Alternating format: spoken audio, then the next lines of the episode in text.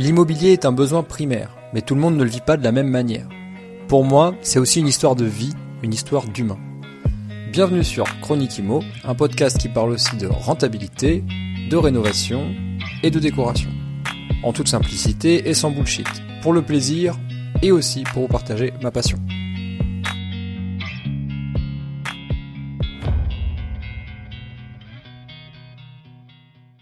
Comment mieux démarrer l'année 2023 que par un best-of de ce qui a été dit en 2022 Dans ce format, tu vas entendre les meilleures pépites des entretiens de 2022 ou alors euh, des choses que j'ai pu partager moi aussi.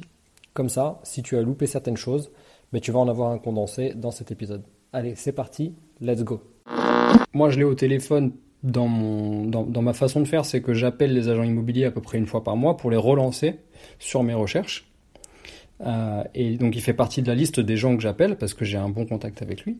Et ce jour-là, quand je l'appelle, je lui dis mais t'as pas un truc? Il me dit ah putain j'ai un truc, mais franchement je suis pas sûr que ce soit pour toi. Tu vois, on vient tout juste de le rentrer, il est pas encore commercialisé. Euh, mais je te dis la vérité, c'est un peu, euh, c'est un peu bancal. Euh, même la vendeuse, elle est un peu, euh, c'est pas facile quoi, c'est compliqué. Ça tombe bien, c'est ce que je recherche. Généralement les trucs compliqués, c'est ce qui nous intéresse en, immobilier, on fait pas de, fait pas de belles choses avec des appartements tout neufs, euh, déjà rénovés, euh, clés en main. Enfin, certain, ça va certainement s'adresser à un certain type de clientèle, mais moi, ce que je recherche, euh, c'est ce que j'aime bien dire. Moi, j'adore les verrues. Parce que moi, une, verrue, une bonne verrue, un bien que personne ne veut acheter, généralement, c'est un bien pour lequel on va réussir à trouver du potentiel. On, fait difficilement mieux qu'un avion de chasse. Donc, autant prendre un truc dégueulasse et le rénover. Et donc, je me suis renseignée sur le métier de chasseur immobilier. Ouais. Et en fait, là, l'objectif, c'est un peu ce que je faisais, mais euh, à demi-mot et de manière assez euh, ponctuelle et, et, en retrait. Mais j'avais un petit peu ce rôle-là auprès de mon entourage qui me disait Tiens, ah non, putain, t'as acheté, euh, c'était euh, qu'est-ce que t'as fait? L'opération elle est, que t'as faite était plutôt sympa. Comment t'as fait euh, Qu'est-ce qu'il faut regarder quand t'achètes etc., etc. Et les copains qui t'envoient bah, des annonces pour que tu leur valides ou pas Ouais, exactement. Mais ça, t'en penses quoi etc., etc. En fait, moi, j'adore faire ça. Enfin, moi, Bien quand j'ai un projet IMO, en fait, c'est quand tu pars en voyage, tu sais, moi, je suis capable de passer des heures à organiser mon voyage. Et quand je cherche un bien, je suis capable de passer des heures. Et, et ça me gêne pas. Et j'adore ça. Trouver le bien, euh, gérer les, la partie travaux, la partie mise en location, la déco. C'est que des trucs où, en fait, tu sais, on dit, euh, quand tu t'as trouvé ton boulot, c'est parce que pour toi, c'est pas du boulot, en vrai. Donc, il va y avoir des biens euh, pas trop chers sur le marché. Il y en a déjà. Euh, donc faut être curieux. Et j'ai envie de te dire, faut avoir un minimum de coronaise, quoi. Là, aujourd'hui, si t'es un gars avec un petit peu de coronaise, bah, ou une nana d'ailleurs, bah, tu vas pousser à la porte des, des agences et tu leur dis clairement ce que tu veux. Tu leur dis, bonjour, je viens vous voir parce que je veux acheter des passoires énergétiques. Voilà, donc évidemment, pendant 5 secondes, ils vont te trouver fou. Puis après, ils vont comprendre, ils vont se dire, mais oui, mais il est pas bête parce que s'il peut financer les travaux, eh bien, il va l'avoir pas cher son bien. Et les propriétaires qui sont vendeurs, eux, ils seront plus à, à même de, de, d'écouter la négociation et d'être peut-être plus conciliants sur la négociation qu'un bien qui est déjà très bien isolé. C'est exactement ça. Et en fait, si tu veux, c'est ce qui c'est, euh, c'est ce que je dis tout le temps en fait. Les gens souvent ils me disent mais pourquoi t'es allé acheter ça en zone rurale à ce prix-là, etc. Je leur dis moi, euh, tu sais, si je pouvais acheter dans le centre-ville de Paris et avoir 15% de rendement et du cash flow, je le ferais. Hein. Donc euh, moi, je suis comme tout le monde. Hein. Donc donc donc voilà, c'est juste que Aujourd'hui, quand tu te lances et tu l'as bien résumé, moi j'ai commencé sur des villes qui étaient de 1000, 2000, 3000 habitants, des villages. Euh, Aujourd'hui, je travaille plus sur des villes aux alentours des 15, 20 000 habitants parce que euh, j'ai, comme tu dis, un réseau, etc. Et donc je travaille un peu différemment et j'évolue. Et après, euh, moi, je suis, je suis en Bretagne, donc euh, la ville de Vannes, la ville de Nantes. Ouais. Je commence à réfléchir sur des projets comme ça. Mais quand tu te lances au départ, il y a déjà tellement de monde sur le marché que si t'as pas déjà fait un peu ton trou, t'as pas gagné en notoriété. C'est aussi pour ça que je cherche un peu à gagner en notoriété. C'est difficile d'être positionné sur des marchés comme ça.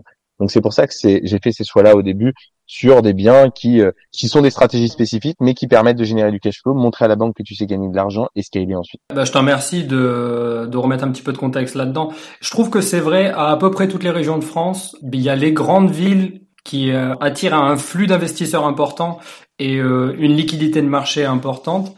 Et on se rend compte que depuis le Covid, peut-être que ça existait déjà avant, mais en tout cas depuis le Covid, il y a une liquidité de marché qui s'est transférée dans les villes moyennes et petites. Et euh, donc moi, il n'y a pas de secret, aujourd'hui euh, j'évolue sur l'Occitanie en, de manière générale.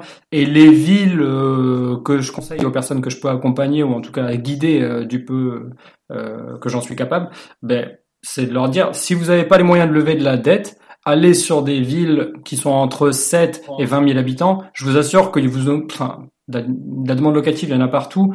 Euh, surtout quand, euh, encore une fois, les gens sont capables de prendre leur voiture et faire une demi-heure, trois quarts d'heure de route pour aller bosser dans la ville où là, il y a des industries et il y a du boulot. Donc, euh, non, c'est effectivement la bonne stratégie. Ah, je suis, je suis complètement, euh, je suis complètement aligné là-dessus. Et euh, en effet, tu l'as dit. Après, moi, j'ai commencé avant Covid, donc euh, la stratégie immobilière, elle était déjà définie hors Covid. Mais c'est c'est une une externalité positive. alors, ça a été négatif pour plein de choses, mais en tout cas pour, je dirais nous investisseurs de la zone rurale, ça a été en effet bénéfique. Ça faisait pas partie de la stratégie. En effet, ça m'a permis aussi de valoriser des biens d'une valeur supérieure puisque on a eu cet effet Covid. Euh, et en particulier sur la Bretagne puisque c'est une région qui attire beaucoup. Mais euh, mais en tout cas, c'était pas la stratégie cherchée au départ. C'était plus la rentabilité pour générer du cash et ensuite euh, et ensuite avancer. 147. 147. ouais, 147 000 euros, 440 très exactement le montant du crédit. Ouh. Ok. Et cet appartement-là, aujourd'hui, nous dégage net net une fois qu'on a payé euh, le crédit, les charges de copropriété, parce que c'est dans un immeuble forcément, donc du coup il y a des charges de copropriété, euh, on fournit tout aux locataires, donc euh, l'électricité, internet, l'eau, etc. Ils ont rien à payer en plus, c'est tout compris. chaque mois, il nous reste de cash flow, donc c'est de l'argent net qui arrive dans notre poche, entre 900 et 1000 euros. Que demander de plus? Que demander de plus? Franchement, c'est génial. Donc vous avez une mensualité de crédit de combien là-dessus? On a 540 euros par mois. Ouais. Et en sachant qu'on avait demandé euh, quand on l'a quand on l'a acheté, quand on a négocié le crédit, ce qu'on demande toujours, c'est d'avoir un différé de remboursement. Bien sûr. Donc on demande à la banque de nous laisser. Donc en général, ils acceptent 24 mois. Certaines banques acceptent 36 mois, mais la plupart c'est 24 mois. Euh, on, on, a payé du coup pendant 24 mois que les intérêts, les intérêts intercalaires. Ouais. Donc c'est-à-dire que pendant les 24 premiers mois, on avait euh, on, remboursait, je crois, 2 euh, ou 300 euros de mensualité. Donc, euh, je vous laisse faire le calcul euh, au niveau de la rentabilité. C'est beau. J'étais en train de faire le calcul vite fait. En fait, ouais, vous avez immobilisé 30 000 euros. Ouais. Et vous vous êtes créé une rente nette d'impôt de un peu plus de 900 euros par mois. C'est ça, oui. Bon, ça valait le coup de les immobiliser, ces 30 000 euros. Bien sûr. Eh ben, ils se disent qu'il vaut mieux avoir, c'est simple, entre 10 et 20 clients récurrents que d'avoir 100 clients qui t'appellent euh, de temps en temps, tu vois. Euh, aujourd'hui, si tu es investisseur locatif et que tu cherches à, euh, à te construire un patrimoine plus ou moins important, peu importe l'échelle, bah tu sais très bien que tu vas essayer de faire tout le temps appel aux mêmes artisans. Moi, j'en suis à l'étape, au moment où je te parle, là, j'en suis à, l'étape où je ne vais plus chercher de nouveaux artisans.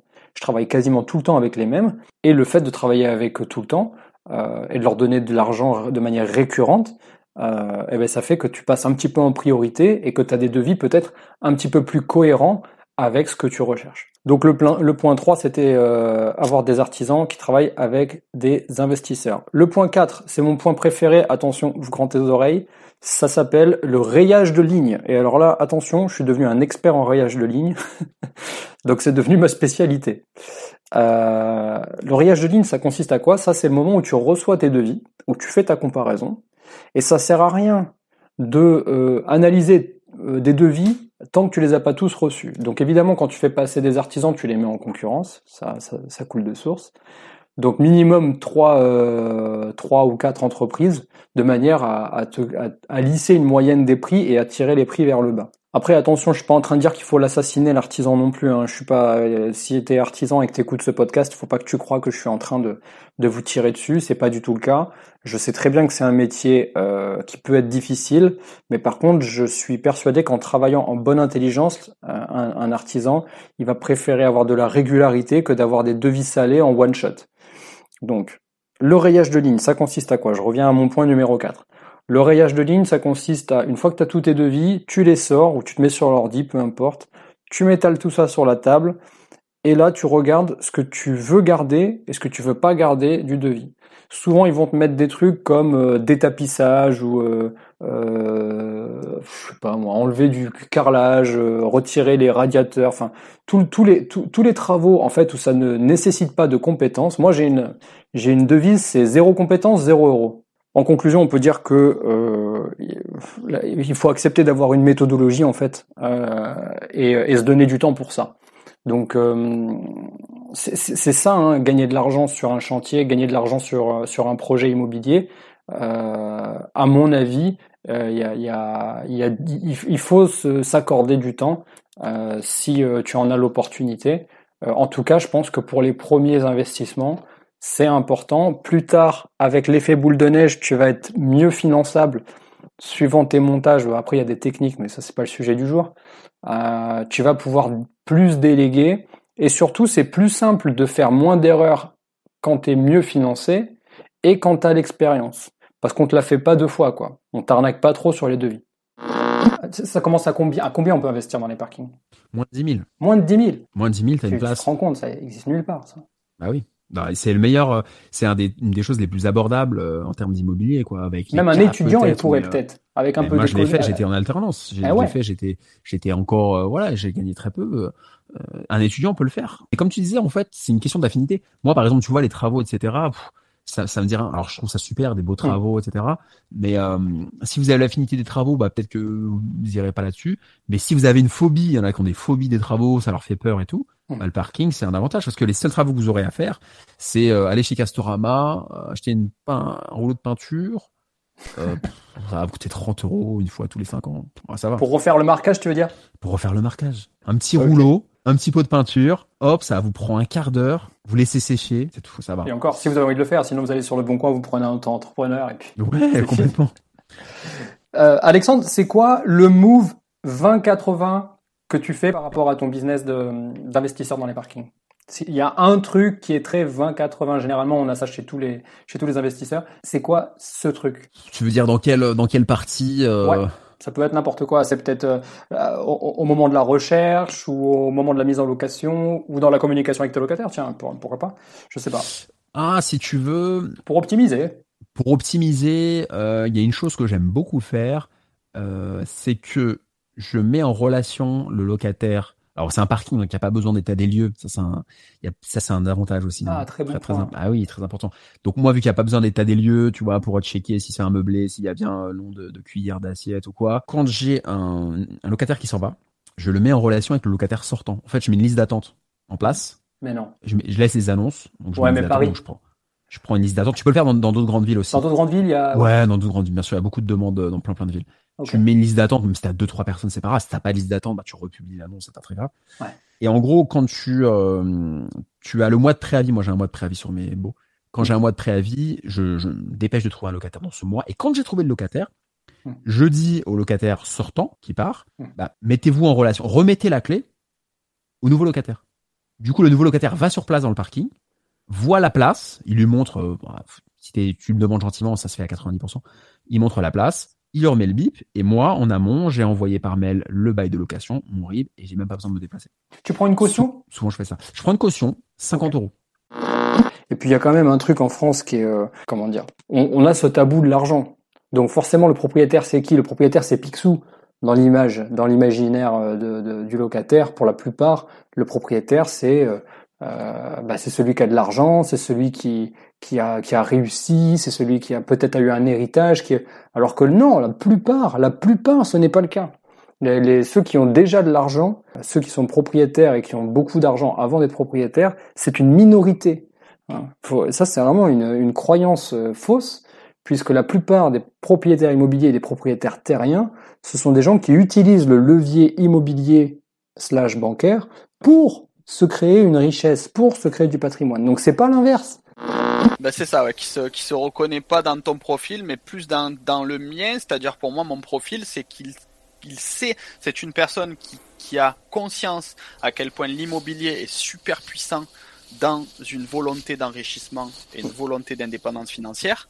Cependant, malgré cette connaissance, malgré cette prise de conscience de OK, l'immobilier c'est carré, c'est béton, n'a pas euh, les compétences et l'envie de s'y intéresser, c'est-à-dire euh, de, comme on l'a dit, euh, c'est-à-dire si on, si on découpe tout, euh, voilà, recherche de biens, négociation, notaire, hmm. loi, il faut s'y connaître en loi, travaux, ensuite trouver le locataire, délégation. Donc il y a vraiment énormément d'étapes et comme je l'ai dit dans toutes ces étapes, il y a une partie négociation euh, et relations humaines très importantes. Donc mm. moi, c'était pas quelque chose qui me plaisait, mais j'avais cette conscience de ok, l'immobilier c'est lourd, voilà, c'est lourd, c'est léger, c'est professionnel, tu vois, dans un dans une dans une, optique indépendance financière, délégation et pour moi indépendance financière, comme j'aime bien le dire, c'est euh, comment tu gagnes un maximum de, de blé tout en te touchant les noix, tu vois. Ah, et quoi de mieux que l'immobilier ouais, Quoi de mieux que l'immobilier Une fois que tu as délégué ça euh, à une gestionnaire immobilière ou une agence qui te met un locataire et gère les problèmes quand il y a un chiotte qui est cassé ou qui est bouché, quoi de mieux que ça, quoi, tu vois C'est-à-dire qu'une fois que ça c'est délégué, ok que tu le payes en rentabilité, je vais l'expliquer dans un instant comment moi j'ai fait. Une fois que ça c'est fait, euh, voilà, plier boutique, tu reçois tes loyers et tu te touche au calmito, euh, comme je le dis, comme je le dis souvent, voilà, pina colada à Copacabana, tu vois. Déjà, je pense que ça dépend du standing de de l'appartement et de ce que à qui on veut louer et voilà quelle, quelle est la cible en fait de, des locataires. Euh, alors après moi pour du de l'investissement locatif, je privilégierais plutôt des matériaux qui sont assez solides et et surtout euh, solides et résistants en fait à, à, l'usage mmh. euh, et surtout que bah voilà les locataires ils sont peut-être euh, pas aussi minutieux que quand on est propriétaire. Donc il faut que ça soit quand même des. il faut pas investir dans de euh, dans des. Par exemple, je pense sur un plan de travail, mmh. investir dans de la pierre, c'est risqué. Ah oui. Euh, c'est très beau, la pierre c'est très beau, mais euh, c'est très cher et euh, plus le risque, ben, et eh ben oui, il peut y avoir des. Alors, non, la pierre c'est dur, c'est solide, mais par contre, euh, il peut y avoir des. Enfin, il faut en prendre soin quand même. Voilà, c'est ça peut être ça peut être un élément qui est poreux, donc euh, il peut y avoir des taches d'huile. Il faut faire attention. Un, propriétaire qui va mettre une certaine somme dans un plan de travail en pierre, il sera peut-être prêt à voilà, il va le bichonner. Peut-être qu'un locataire, euh, ben, peut-être un peu moins, mais il y a certainement des locataires qui sont très très respectueux. Euh, et après, en termes de voilà, des, les matériaux, par exemple, alors je, sais que le vinyle, c'est souvent quelque chose qui est euh, qui a une mauvaise qui a mauvaise presse. Euh, ça fait un peu effet plastique, alors que en fait, euh, alors je, mais moi j'avais j'avais aussi cette appréhension là avant de, de, de, de, travailler dans la décoration. Euh, maintenant ils font des vinyles euh, qui sont vraiment, euh, enfin on, s'y tromperait en fait parce que vraiment ils sont de très bonne qualité. Alors après c'est toujours pareil. Euh, par contre le vinyle c'est un matériel, c'est un matériau qui est très résistant euh, à l'usage, aux rayures, etc. mais par contre c'est il, pour avoir effectivement un, un, effet de qualité il faut y mettre le prix. Ouais. Si on prend un vinyle de premier prix, ça va être du rouleau et ça va pas être esthétique. Mais les lames, toi, tu veux dire plutôt les vinyles façon lame euh, que l'on clip Oui, voilà, il y a des, des vinyles par exemple qui se clipsent comme euh, bah, comme du parquet euh, stratifié, même titre que du parquet euh, stratifié. mais par contre, voilà, c'est aussi cher que du carrelage et aussi cher que du parquet stratifié. Mais par contre, en termes de, de résistance, c'est. Ça serait quoi le prix au mètre carré posé recommandé pour pour un bon vinyle de qualité sans trop se Alors un vinyle, alors sans parler de pose, un bon vinyle c'est entre au moins 40 euros le mètre carré.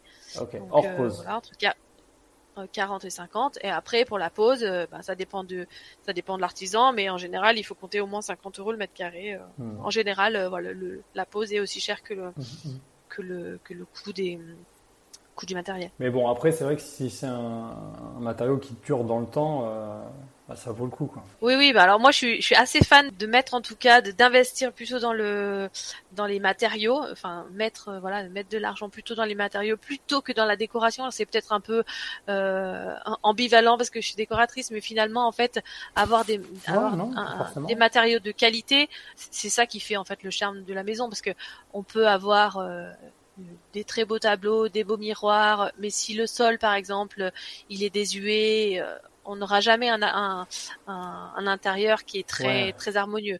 Alors que si on investit sur un sol, voilà, on peut investir sur un sol euh, et après euh, finalement le, le, reste, ça reste que des petites touches d'écho dans lesquelles on peut on peut miser euh, maintenant ou plus tard. Je me suis dit je vais m'acheter une résidence secondaire parce que j'ai mon père avait une résidence secondaire avant à la plage, à la mer, plutôt à la mer.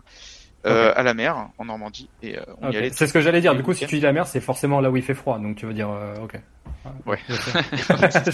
J'aurais dit au soleil. non, non, en Normandie. Euh, et du coup, euh, avec euh, ma copine, c'était le, le, truc, c'était génial. On a un chien, on allait tous les week-ends là-bas. Magnifique. il a vendu la maison et on s'est dit, mais Ça nous manque. Aujourd'hui, on... mais ouais, mais on, on kiffe notre vie. Pourquoi Enfin, on s'en fout. Est-ce qu'on s'achèterait pas une résidence secondaire On n'avait pas de résidence principale. On s'est dit, allez, résidence secondaire. Donc du coup, on a regardé là-bas et on a acheté petite maison euh, au bord de la mer. Mais ce qui est, ce qui est pas mal, ça, ça, ça, ça fait envie, c'est que du coup, la maison, on avait fait les calculs. En fait, elle est autofinancée. C'est-à-dire qu'en y allant deux semaines en août et puis tous les mois un ou deux week-ends, elle est gratuite la maison. Parce que le reste du temps, elle est. Elle est loin en location saisonnière. J'adore la location saisonnière. elle est loin en bah, location saisonnière. Donc du coup, euh, elle est louée, euh, elle est louée toute l'année en location saisonnière. Ça paye euh, le prêt, les charges. Enfin, elle est totalement autofinancée. Ça paye la taxe foncière aussi? Ouais, ouais. en fait, ça paye, ça me paye même, ça me paye même. tu sais, les boîtiers péages là, pour aller en Normandie, on passe par, on a des péages. Ah oui, les péages, et puis ça me paye. Voilà, voilà, Ulysse est branché sur la location saisonnière. Ulysse, si vous m'entendez, envoyez-moi, envoyez-moi un pass gratuit. Merci. ça coûte un euro. mais, mais du coup, il me paye le, ça me paye le péage, ça me paye les réparations de la voiture. Euh, en fait, euh, je le vois comme ça. Enfin, et puis même, même c'est, c'est, pas un investissement locatif, c'est-à-dire qu'on se dit, bah tiens, ce week-end on n'y va pas, on le loue, ça nous fait 400 balles, on s'achète une plancha avec, tu vois. C'est vraiment, euh, c'est, vraiment un c'est trop bien. J'adore, j'adore ta façon de voir. J'adore. C'est trop bien. Ah, tu peux regarder ton, ton, ton calendrier Airbnb et te dire, oh, 450 euros. Tiens, qu'est-ce qui nous manque dans la cuisine là? Il nous manquerait pas un robot euh, Magimix euh, qui fait tout Exactement, c'est ça. C'est ça, exactement. on s'est acheté des plans de chat, on s'est acheté des, conneries. Euh, donc, ah bah tiens, je vais pas y aller cette semaine et puis avec l'argent, je tu vois, t'es en train de faire un lien. Mais c'est super ce que tu as fait d'acheter ça et de le mettre en location saisonnière. Parce que du coup, as inconsciemment, tu as fait un lien direct avec ce que tu disais. je sais pas si on était en train d'enregistrer tout à l'heure, mais tu me disais que tu n'avais pas changé ton mode de vie malgré le, exactement. L'immobilier que tu as pu accumuler et, cette, ce cumul de, de, foncier. Euh, mais en fait, en réalité, c'est ça le vrai bonheur mm. d'un rentier. Tu peux être employé et être rentier, ça, ce n'est pas incompatible. Mais le vrai bonheur, c'est de pas avoir à dire ah bah non, ce mois-ci en fait je peux pas. Non, je suis mm, désolé. Tu sais, tu vois, c'est de dire à ta fille ah bah non, cette, ce mois-ci on va pas y aller à Disney, ça attendra 20 euh, jours. Parce qu'il n'y a pas ce qu'il faut sur le compte. Et ce genre de truc qui fait relativement mal au cœur, j'imagine, j'ai pas d'enfant, mais je me mets à la place de tous les parents qui ont dû un jour refuser, même pour eux, pas besoin d'être parents, se refuser quelque chose parce qu'ils n'avaient pas les moyens, eh ben, sans vouloir drastiquement changer ton mode de vie, t'es pas obligé de t'acheter des, des, lambeaux euh, non plus. Euh, ben, avec cet argent qui rentre, tu peux dire, bah, c'est bon, ça compense, ça éponge ce que j'ai besoin pour améliorer mon, mon quotidien. Magnifique. C'est ça, c'est ça. Et puis tu as, la résidence secondaire, et ça c'est vrai que le moi je pense tout le temps, je réfléchis tout le temps à 15, 20 ans, et tu te dis, bah quand t'as des gosses, c'est génial, tu, tu, tu vas, t'as pas besoin de, enfin moi ça me fait chier de passer des heures à, réserver des trucs en ligne, et je trouve que ça me coûte très cher, les vacances ça coûte cher, donc bon j'avoue j'ai un peu, je suis un peu, j'ai des problèmes, mais je trouvais que les vacances ça coûtait trop cher, et du coup si j'ai bah, ma résidence secondaire, je paye pas de vacances. Les deux trucs moi qui me font euh, dire que c'est pas une ville intéressante, c'est justement le combo entre démographie stable ou en baisse et nombre d'entreprises stable ou en baisse. Quand on voit ça, euh, tu te dis bon, euh, c'est sûrement euh, une ville moyenne qui à une époque marchait bien, mais il y a une grosse entreprise qui a dû partir, et puis c'est des villes qui commencent un peu à voilà à perdre du dynamisme, à se morfondre un peu, et du coup ça c'est pas très bon parce que du coup les prix sont attractifs, mais si tu veux revendre dans 10 ans, bah, la, la, courbe aura continué de chuter, et là ça risque d'être compliqué pour la revente. Et, toi, et si je, parle à Thomas l'investisseur en tant que tel, est-ce qu'il a des villes comme ça à nous donner qui, qui l'intéressent plus que d'autres? Euh, moi, j'ai investi. Ou des régions, des régions peut-être. Ouais, ouais, ouais. Bah, écoute, moi, j'ai pas de soucis. J'ai investi pas mal dans l'Allier, euh, notamment à Moulins, que je trouve une, une ville très sympa. Tu connais? Ouais, je connais, ouais. Bah, justement, euh, Moulins, Vichy, c'est des endroits où j'ai pas mal poncé. Ouais. moi, je trouve ça bien. Alors, Vichy, c'est devenu un peu cher. par contre, je suis moins fan de Montluçon, même si je connais plein de personnes qui ont des immeubles là-bas et en soi, ça se passe très bien. Mais euh, c'est toujours pareil, c'est une question de renta. Tu me proposes 37%, euh, j'y vais forcément. Euh, mais en fait, il faut vraiment que j'ai des grosses rentas à Montluçon pour y aller parce que c'est quand même une ville qui a un dynamisme qui est quand même un peu sur le déclin. Donc je suis moins fan. Ouais. Moulin, j'aime beaucoup. Clermont, c'est un peu cher, mais je cherche sur Clermont. Ouais. J'ai pas encore trouvé la pépite, mais là j'ai une petite recherche enregistrée sur Clermont justement. Ouais. Et si je trouve un truc, je pense que j'irai. Donc moi j'aime bien ce coin-là. En plus, vu que je suis originaire de Lyon, c'est un peu à côté. Clermont, j'ai fait mes études là-bas justement. Donc euh, je connais un petit peu ce coin. En plus, moi j'aime bien ces sujets parce que j'ai pas mal bossé en finance. Donc euh, toutes euh, ces histoires de taux et tout, j'ai bossé dans la banque d'ailleurs. Les, les, les taux, il euh, faut savoir que là ils augmentent, mais que concrètement ils sont encore assez bas. Au final, quand on regarde vraiment l'historique des taux immobiliers, je pense qu'il faut que chacun demande à ses parents à combien ils ont emprunté à l'époque pour relativiser un peu. moi, ma mère, elle avait emprunté à l'époque à 14%, je crois, donc c'était un autre monde. Et là, globalement, on est encore, on est encore assez faible. Ce qu'il faut se dire, c'est que la baisse des prix de l'immobilier, elle n'est pas faite encore. Elle n'est pas faite, même si moi, ma conviction, c'est que les prix vont au moins un petit peu se tasser. Après, ça dépend des géographies et qu'on va avoir quelques petites baisses quelque part. Pour le moment, on n'en est pas sûr. Donc, il faut faire attention aussi avec cette histoire de euh, j'attends avant d'acheter parce que je pense que ça va baisser. Et euh, le principe de l'immobilier, ça reste quand même le levier. Et du coup, euh, faut garder mhm. en tête qu'à partir du moment où on arrive à faire des projets dont le rendement final, donc net d'impôt, est supérieur au coût du levier, c'est-à-dire le taux du crédit immobilier, ça reste intéressant. C'est-à-dire qu'aujourd'hui, les taux sont peut-être à 2,5, même si demain ils sont à 3. Si on arrive à faire un investissement à 5%, eh ben on fait quand même 2% de marge sur tout le montant qu'on a emprunté. Et donc, ça reste intéressant. Donc, euh, moi, je pense qu'il faut, faut pas trop euh, s'embêter à attendre.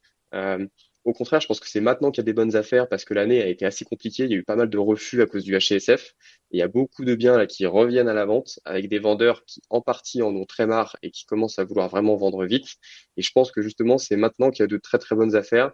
Et peut-être que dans six mois, un an, tous ces vendeurs-là qui capitulent, ils auront tous été un peu plumés par les différents marchands de biens et que euh, finalement, ça va pas tant, euh, va pas tant baisser que ça. Donc, euh, je suis pas fan de la stratégie d'attente personnellement.